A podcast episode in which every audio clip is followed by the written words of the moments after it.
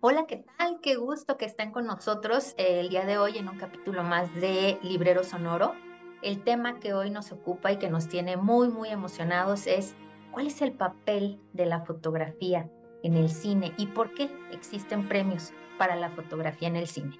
Y hoy nos sentimos muy, muy galardonados con la presencia de dos grandes invitados. Eh, a quienes voy a presentar enseguida. Antes que nada quisiera eh, darte la palabra, Jacob, los dos como moderadores de este espacio. Adelante, Jacob.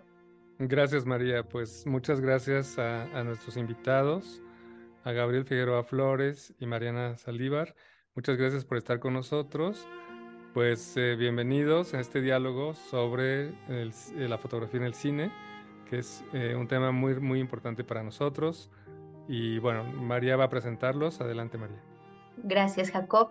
Tanto Jacob como su servidora somos profesores en el Tecnológico de Monterrey, Jacob en Campus Ciudad de México y a mí me encuentran en Campus Santa. Ambos en el área de comunicación, eh, Jacob investigador y yo estoy como directora de entrada de estudios creativos. ¿Ok? Bueno, pues como decía Jacob, nos sentimos muy, muy honrados de que estén aquí con nosotros y me voy a permitir hacer un, resumen porque pues es un currículum bastante interesante y además muy muy conocido por todos nosotros de nuestro gran invitado Gabriel Figueroa. Gabriel Figueroa pues estudió su licenciatura en artes visuales en la Universidad de Win Westminster en Inglaterra, eh, se graduó en 1977. Es, es para mí mucha emoción decir que tomó cursos con Ansel Adams, con Manuel Álvarez Bravo, con Arlo Newman y con Akon Hose. La verdad es que es emocionante tener una personalidad como, como Gabriel el día de hoy. Es autor de varios libros, ha contribuido en varias publicaciones nacionales e internacionales, algunos ejemplos, Life Magazine, New West y New York. Es depositario y restaurador del legado fotográfico de su padre, el cinematógrafo Gabriel Figueroa habiendo producido un cuerpo de fotografías de sus mejores encuadres y escenas en diversos portafolios. Por supuesto, también ha colaborado con la Cineteca Nacional en la restauración de algunas de sus películas. En 2007 codirigió y trabajó en la producción del largometraje sobre Diego Rivera, Gabriel Figueroa y Manuel Álvarez Bravo, a partir de un material filmado por ellos en 1949. Los invitamos a revisar este documental muy interesante llamado un retrato de Diego, La Revolución de la Mirada.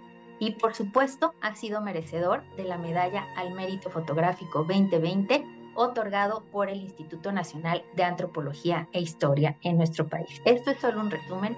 Gabriel, muchas gracias por acompañarnos. No, el, el agradecido soy yo. Gracias, Gabriel. Me permito presentar a nuestra segunda invitada, que es Mariana, Mariana Saldívar. Mariana, pues también estamos muy contentos de que estés aquí con nosotros. Nos sentimos honrados de tu presencia, sobre todo porque al ser tan joven tengas este bagaje de producciones, de participaciones en tu, eh, en tu haber como cinematógrafa. Mariana es licenciada en cinematografía con especialidad en dirección de fotografía en el Centro de Capacitación Cinematográfica. Eh, voy a mencionar algunas de, sus participaciones como directora de fotografía, por ejemplo, eh, la dirección de, fotografía en el largometraje Tarahumaras, eh, en el cortometraje Eternas Memorias, en el documental Estigma, tiene en su haber varias participaciones en cortometrajes y documentales principalmente, por supuesto también ha participado en comerciales como Teletón, Banco Azteca, Airi, en fin, eh, Mariana, nos sentimos también súper, súper contentos de tenerte aquí con nosotros. Muchas gracias a ustedes por la invitación. Bueno, pues comencemos el diálogo y la pregunta que tenemos hoy eh, detonadora para que ustedes nos, nos comenten su participación, sus opiniones, qué es lo que piensan sobre Gabriel, cuál es el papel del director de fotografía en una película. Bueno, contando eh, con que eh, nuestro, cerebro, está conectado en un 70% con los ojos, o sea, la mayoría de la información que nosotros recibimos de la realidad para movernos en ella es a través de la vista y de la visión. Eh, yo creo que la fotografía en cine es eh, algo verdaderamente importantísimo, ¿no? No nada más porque pues uno va y se sienta a oscuras ve la pantalla y ves la imagen, sino porque eh, la fotografía es un lenguaje. Y entonces como lenguaje, el espectador entiende la historia o debería entender la historia a través de la fotografía. Eh, mi padre decía que el papel del cinefotógrafo es crear el ambiente visual necesario para que se desarrolle la historia que se está contando. Muchas gracias, Gabriel. Eh, Mariana, ¿tú qué opinas? ¿Cuál es el papel? Tú como, como directora de fotografía, ¿qué, qué piensas? Eh, pues para mí es fascinante desde el momento, por ejemplo, en el que se, se, lee un guion, o sea, en cuanto me entregan un guion y yo empiezo a leer las palabras, pues la cabeza empieza como a formular imágenes, ¿no? Y lo bonito de la fotografía es que es un arte también colaborativo, entonces a mí lo que me gusta, por ejemplo, es escuchar al director y escuchar las imágenes que él tiene en la cabeza, escuchar a mí las que me vinieron a la cabeza y construir y materializar, digamos, estas imágenes, eh, pero en algo, pues sí, no en, algo físico, ¿no? Que el espectador, como comentaba este, el señor Gabriel, eh, puede ver, puede también resignificar y traducir. Entonces, para mí es como, pues sí, ¿no? Es un arte colaborativo en el que las palabras y las ideas se ponen como en algo concreto que, que van a resignificar algo más en cada cabeza de cada espectador. Gracias, Mariana. Y en ese sentido sería nuestra siguiente, pues, nuestra siguiente cuestión. ¿Qué papel tiene la fotografía en la narrativa, ¿no? En, contar esta, esta historia, en decir que, qué eh, elementos aporta la fotografía para, para la historia, Gabriel. Bueno, em, quizá un, ejemplo sería eh, eh, una película de horror. Si nos podemos imaginar Alien, aquella gran película del espacio donde hay un monstruo, eh, si, el monstruo hubiera aparecido en la primera escena, la película no hubiera valido ni cinco centavos, para empezar.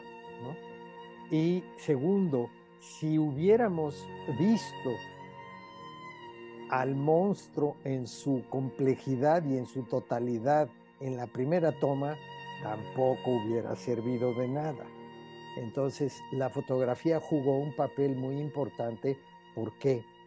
Porque eh, la iluminación, los ángulos de cámara, la óptica que se usó, em, los movimientos de cámara, sirvieron para crear este misterio, el misterio y irnos asustando de este monstruo, ¿no?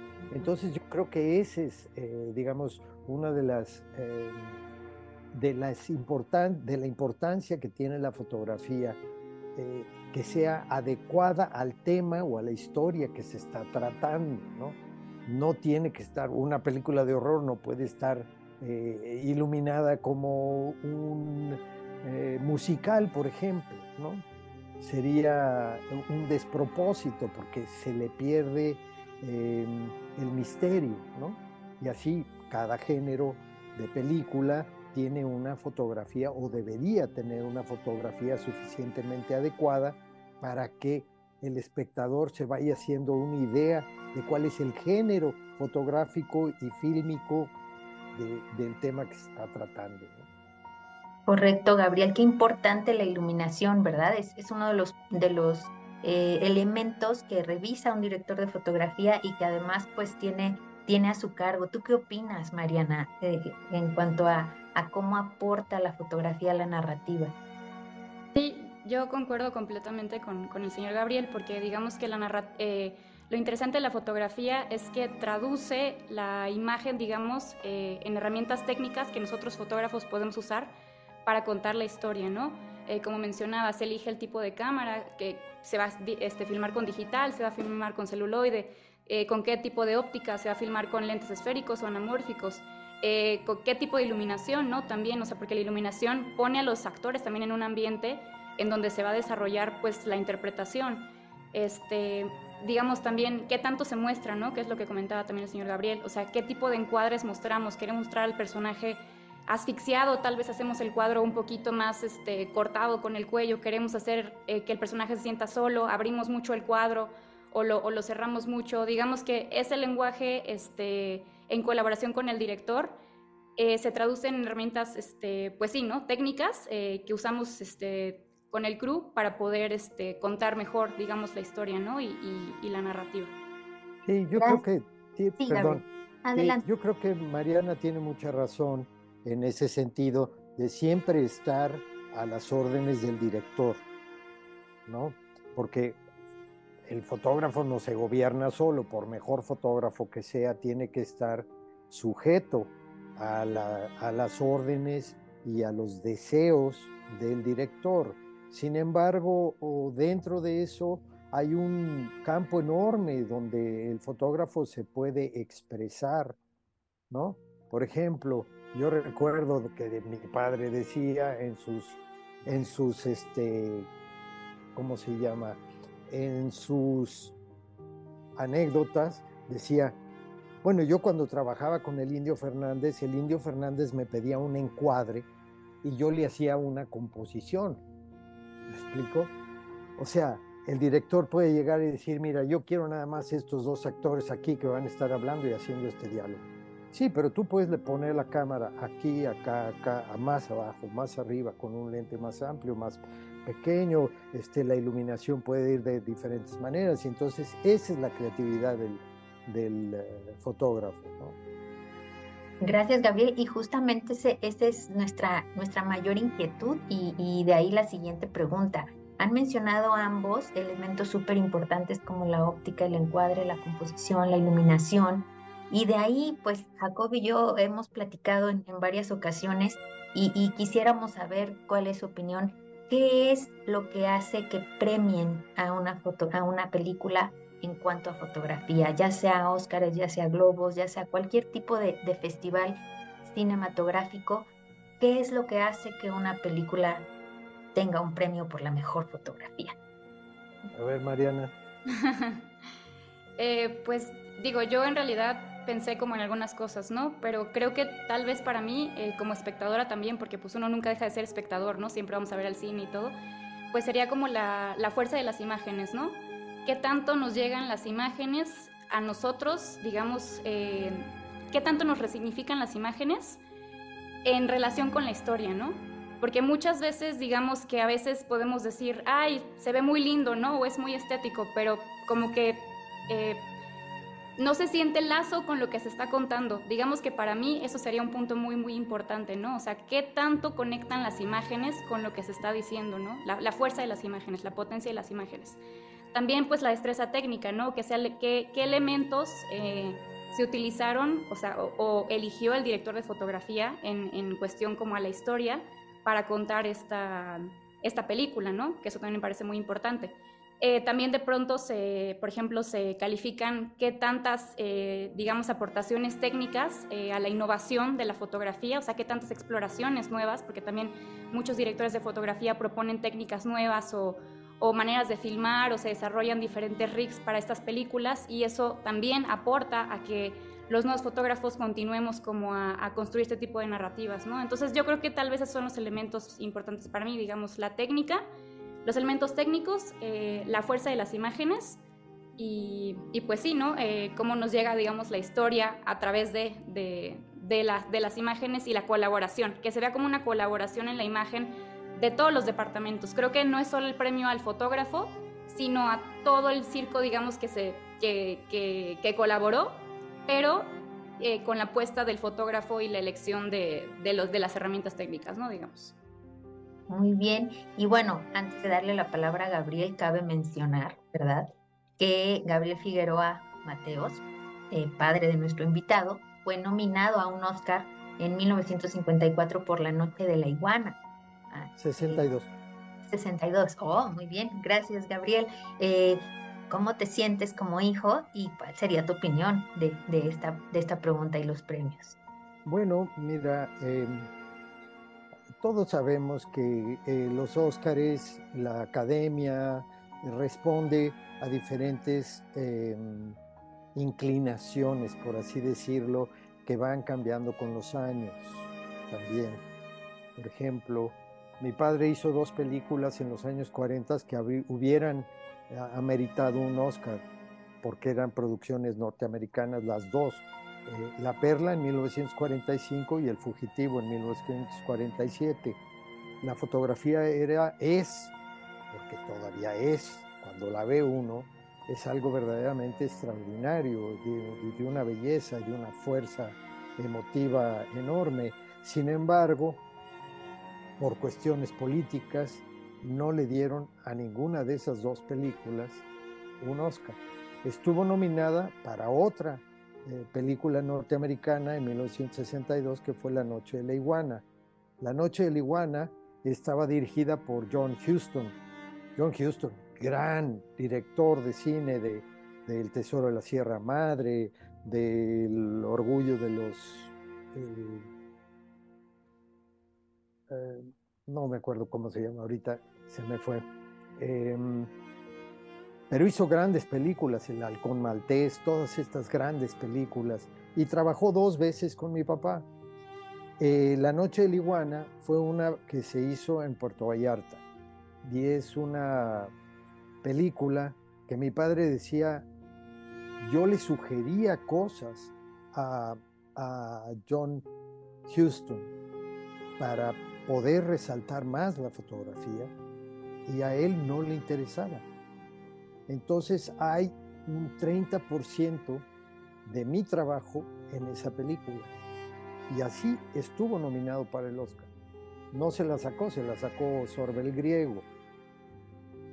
Y me acuerdo, si puedo extenderme un poquito más, eh, mi padre fue a Los Ángeles a, a la entrega de los Óscares ya que estaba nominado y todo eso. Y era muy amigo de John Ford. John Ford fue el que dirigió el, Fugitivo en 1947 y estaba considerado en ese momento uno de los mejores directores del mundo. Yo creo que sigue siendo uno de los mejores directores del mundo. Y, y se iban a ir a comer. Eh, John Ford le habló a mi papá y le dijo, oye, voy a pasar por ti para invitarte a comer. Y entonces mi padre se sube al coche con John Ford, que ya traía un parche en el ojo, traía la pipa, era un hombre bonachón, pero muy serio. Y entonces le dice, le dice Ford a mi padre, ¿y a qué, a qué vienes? A Los Ángeles, como si no supiera. Y le dice mi papá, bueno, pues mira, vengo a la entrega de los Oscars porque estoy nominado con la película este, La Noche de la Iguana. ¿Ya la viste?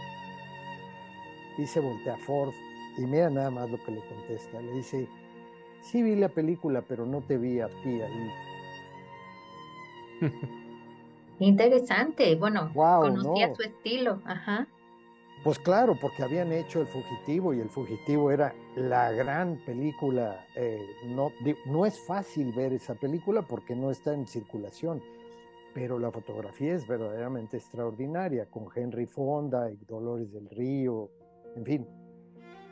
Sí, gracias. Hasta ahí la anécdota. Muchas gracias. Justo iba a preguntar en dónde podemos conseguir todo ese material, ¿verdad? Es difícil ¿eh? encontrar eh, eh, la película. Yo la he visto que la venden en España. No sé por qué razón se, se vendió o se vende o se puede conseguir en España. Pero sería una buena película de ver. Claro. Muchas gracias, Gabriel. Bueno, pues Jacob, por favor, te cedo la palabra. Es, la plática está súper interesante. Sí, muchas gracias. Estoy muy feliz de poder compartir con nuestros invitados, a los, quiero, a los cuales quiero mucho y admiro.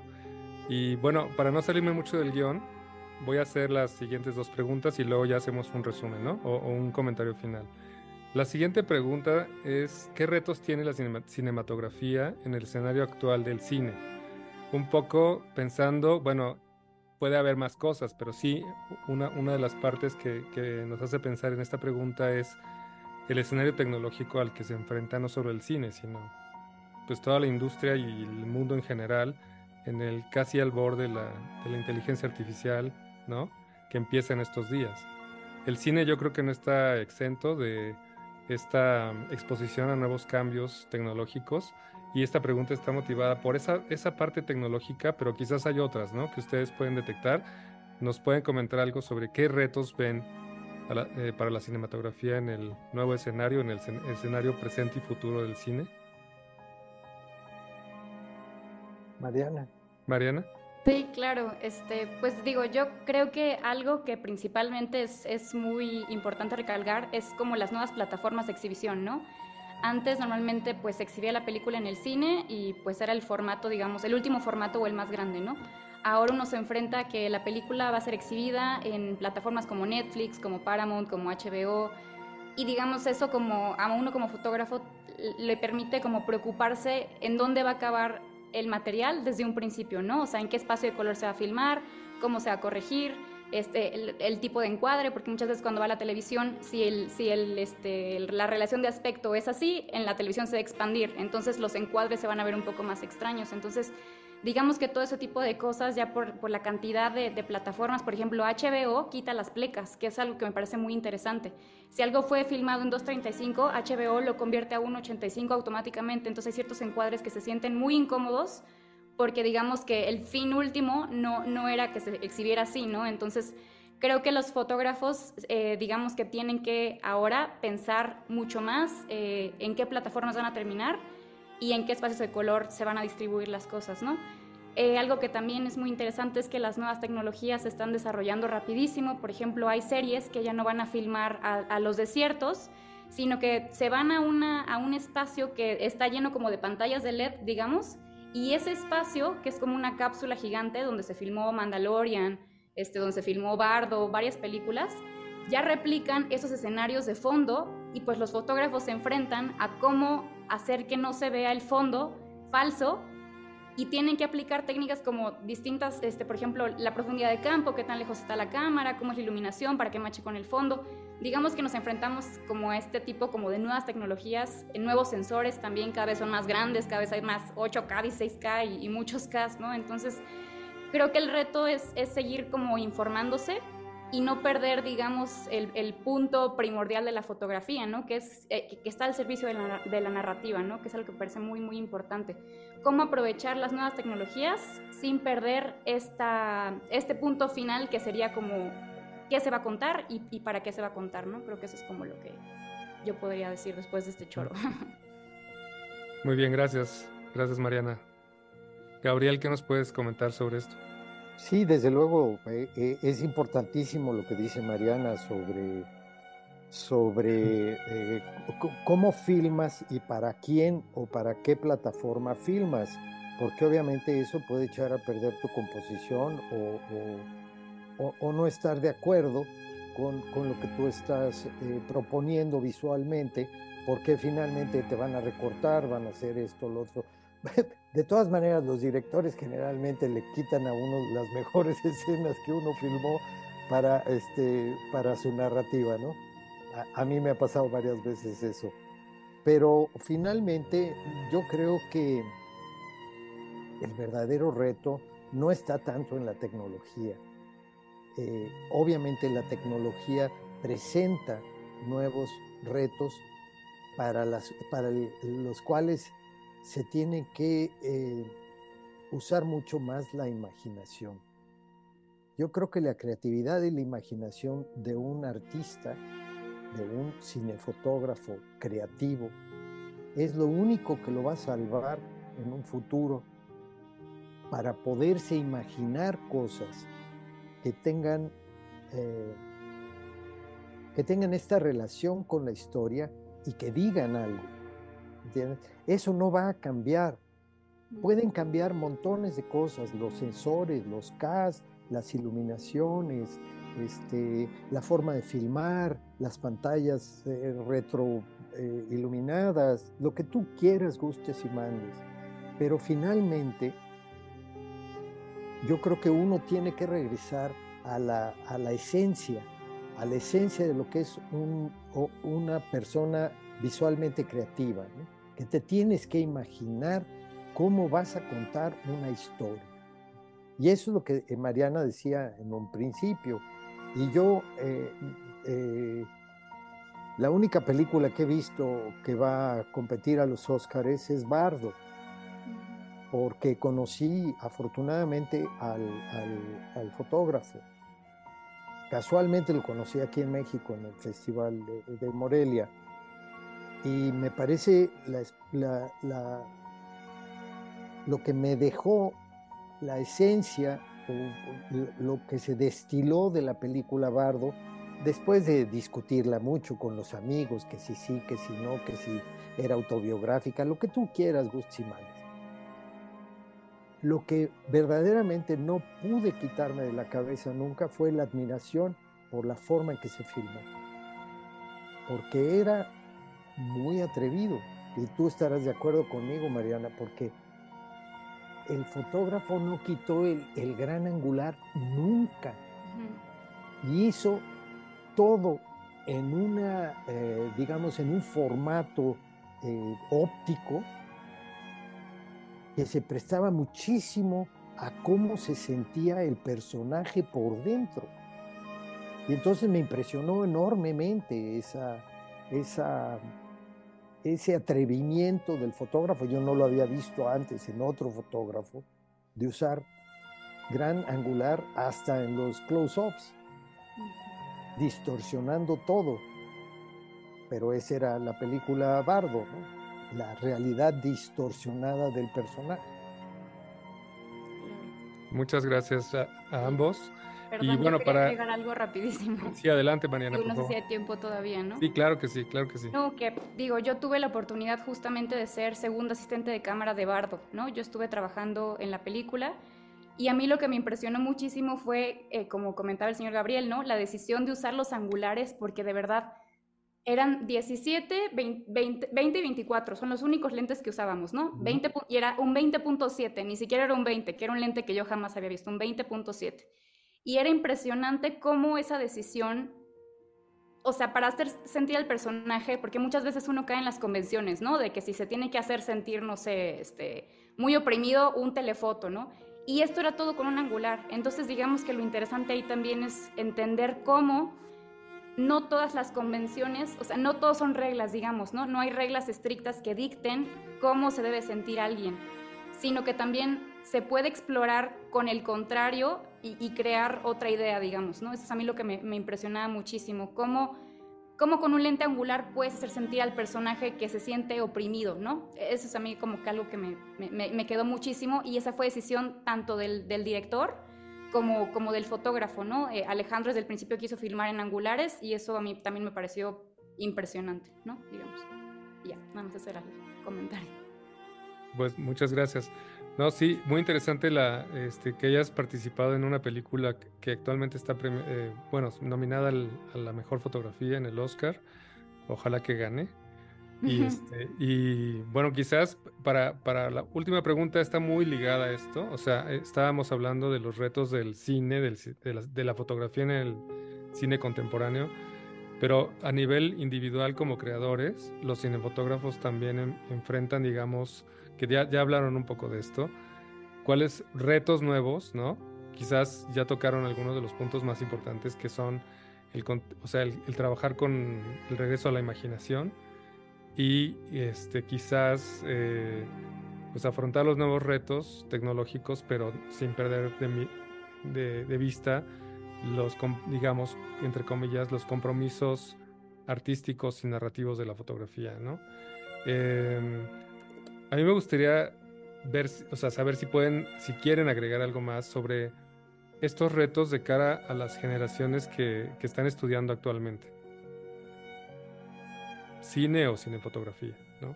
Y cómo ven este escenario de la formación de cinefotógrafos en México.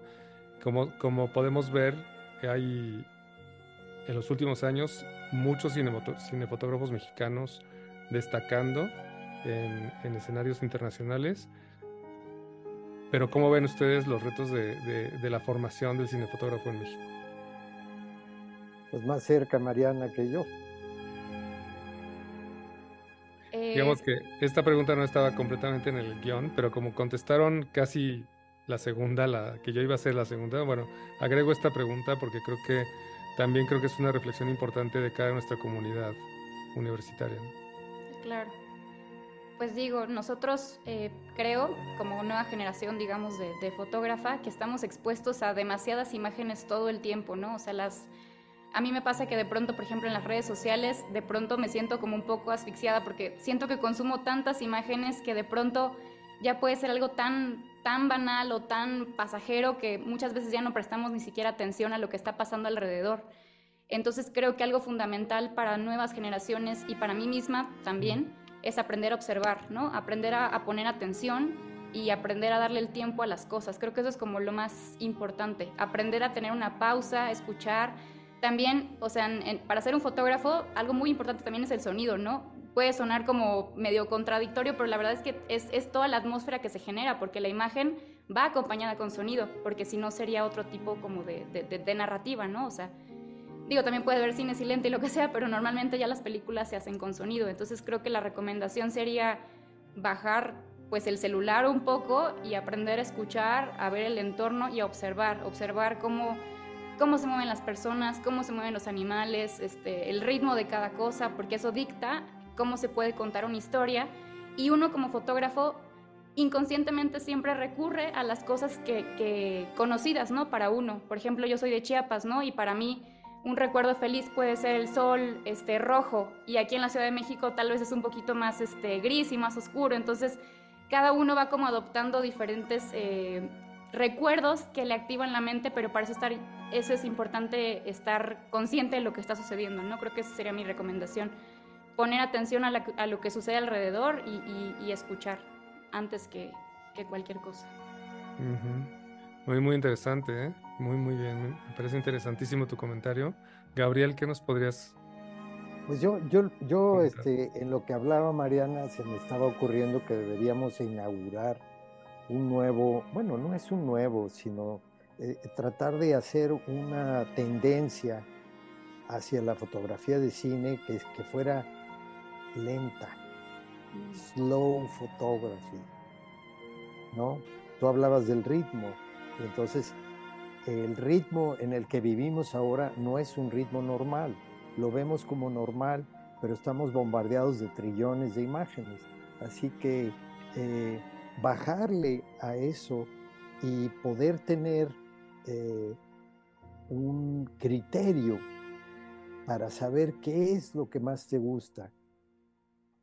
Y solamente aprendiendo y viendo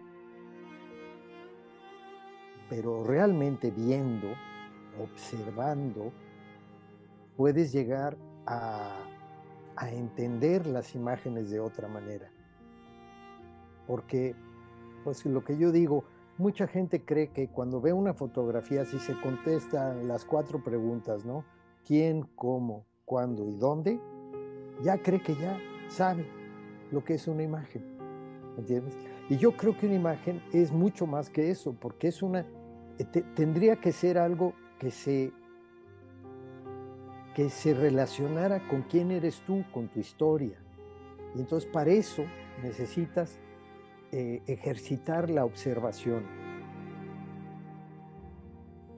Entonces la slow photography puede que funcione en nuestra época mejor. Pues hemos llegado como al final de las preguntas, pero yo quería resumir algunos de los temas que han tratado, que me parecen interesantísimos y quedarían para hablar muchísimo más tiempo, eh, quizás en un segundo programa, ¿no, María? Pero, por ejemplo, voy a retomar algunas de las ideas que, que nos han dicho y que creo que son dignas de, de verdad de tomar, no sé, más tiempo para reflexionar en ellas. Uno, la fotografía es una forma de resignificar o traducir el pensamiento e incluso colectivo, ¿no? Entre, principalmente en una película, quizás el director y el propio fotógrafo, ¿no? Además de lo que viene escrito en un guion.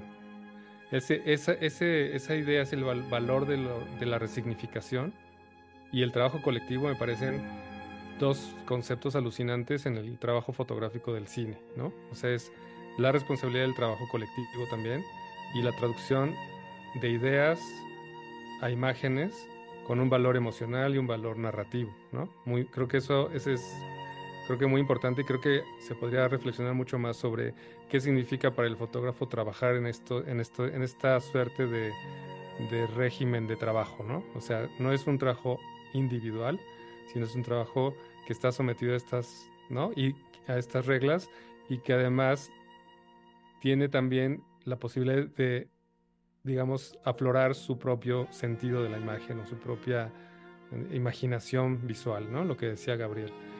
Luego, otra cosa importante, creo que, bueno, muchas son importantes, pero que me gustaría este, subrayar es la parte del, del, pues sí, del valor narrativo de la imagen, eh, lo que decía Gabriel sobre el misterio, ¿no?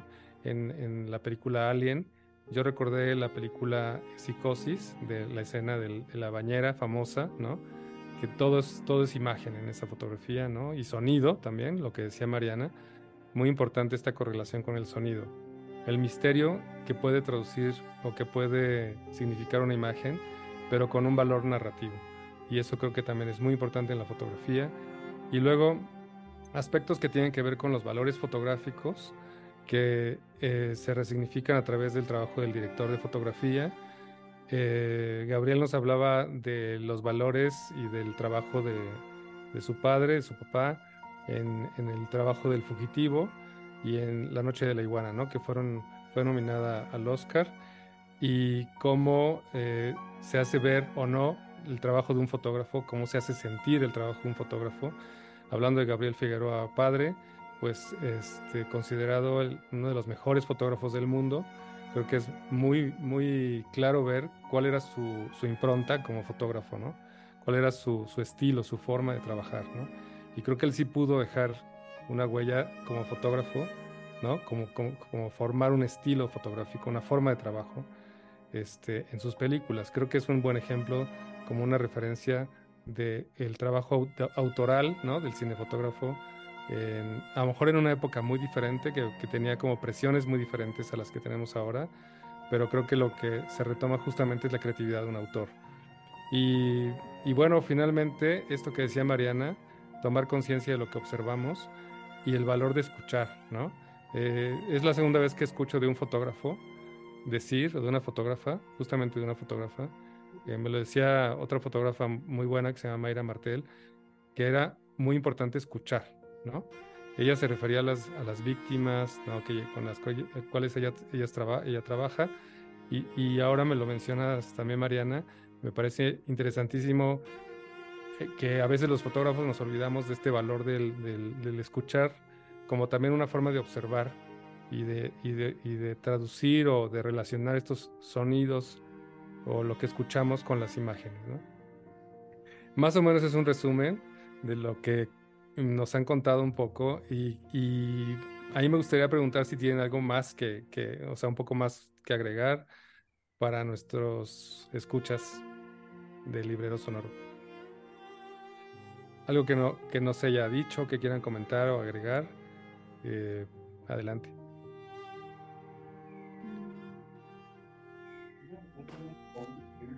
De mi parte, Jacob, resaltar también los, los elementos técnicos en los que tanto el maestro Gabriel como Mariana coincidieron, ¿no? La parte de la iluminación, el encuadre, el papel de la posición de la cámara, la óptica, en, un ejemplo tan claro como el que acaba de vivir Mariana, y que generalmente es lo que, en lo que nosotros como profesores y profesoras nos, nos encerramos, ¿no? Cuando damos una clase de fotografía, cuando hay mucho más allá.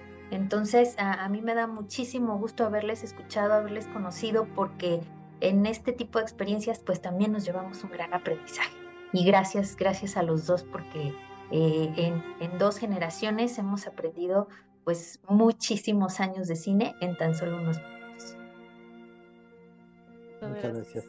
Muchas gracias. yo, quisiera nomás agregar algo. Yo creo que hay dos grandes extremos eh, ahora en, la producción de cine en cuanto a la fotografía. Uno es acercarse cada vez más al realismo, usar muy poca iluminación artificial, casi eh, estar retratando la, vida tal como se desarrolla sin, sin agregarle nada y la otra que es exactamente lo contrario, ¿no? El crear todo un universo a través de la, de la imagen, de la iluminación artificial y de los efectos especiales que no podemos eh, dejar fuera, ¿no? Entonces para mí serían como los dos grandes extremos.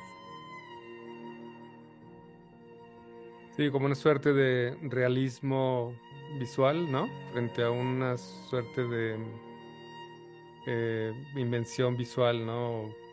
Quizás más, más eh, no necesariamente más abstracta, pero sí más alejada quizás de lo que puedes encontrar como en una fotografía directa, ¿no? Este, y sí creo que vienen cambios y vienen cambios muy, muy relevantes para el cine, también para la fotografía. Ahora que nos venimos enterando que hay ya programas que hacen películas con inteligencia artificial, así como hay programas que hacen imágenes que pueden ser muy similares a las fotográficas, pero están hechas con información, ¿no? A lo mejor información digital, sí, eh, tomada, retomada de bases de datos. Y, a lo mejor esa información digital viene de fotografías, pero no necesariamente solo de fotografías, sino de ilustraciones también o de gráfica digital.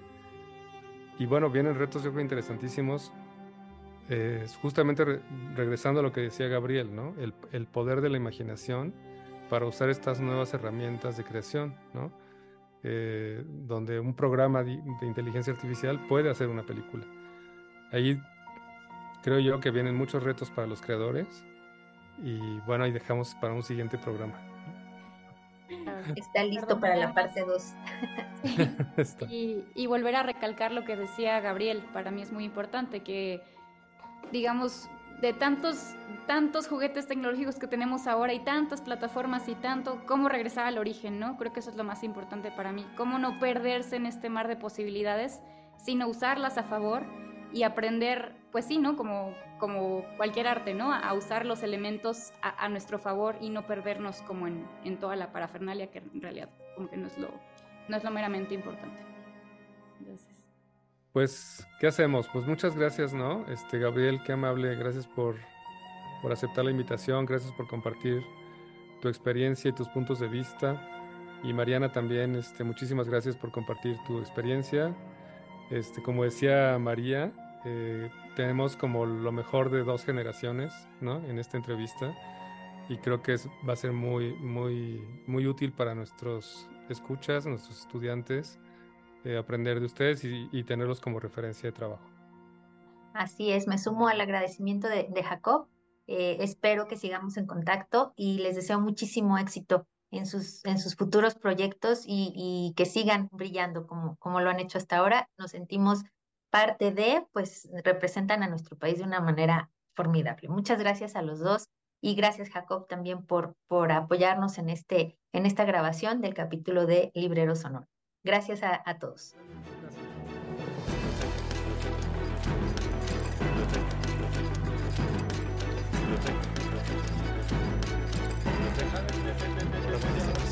Este, ya vamos a cerrar. En 10 minutos empieza el cerro.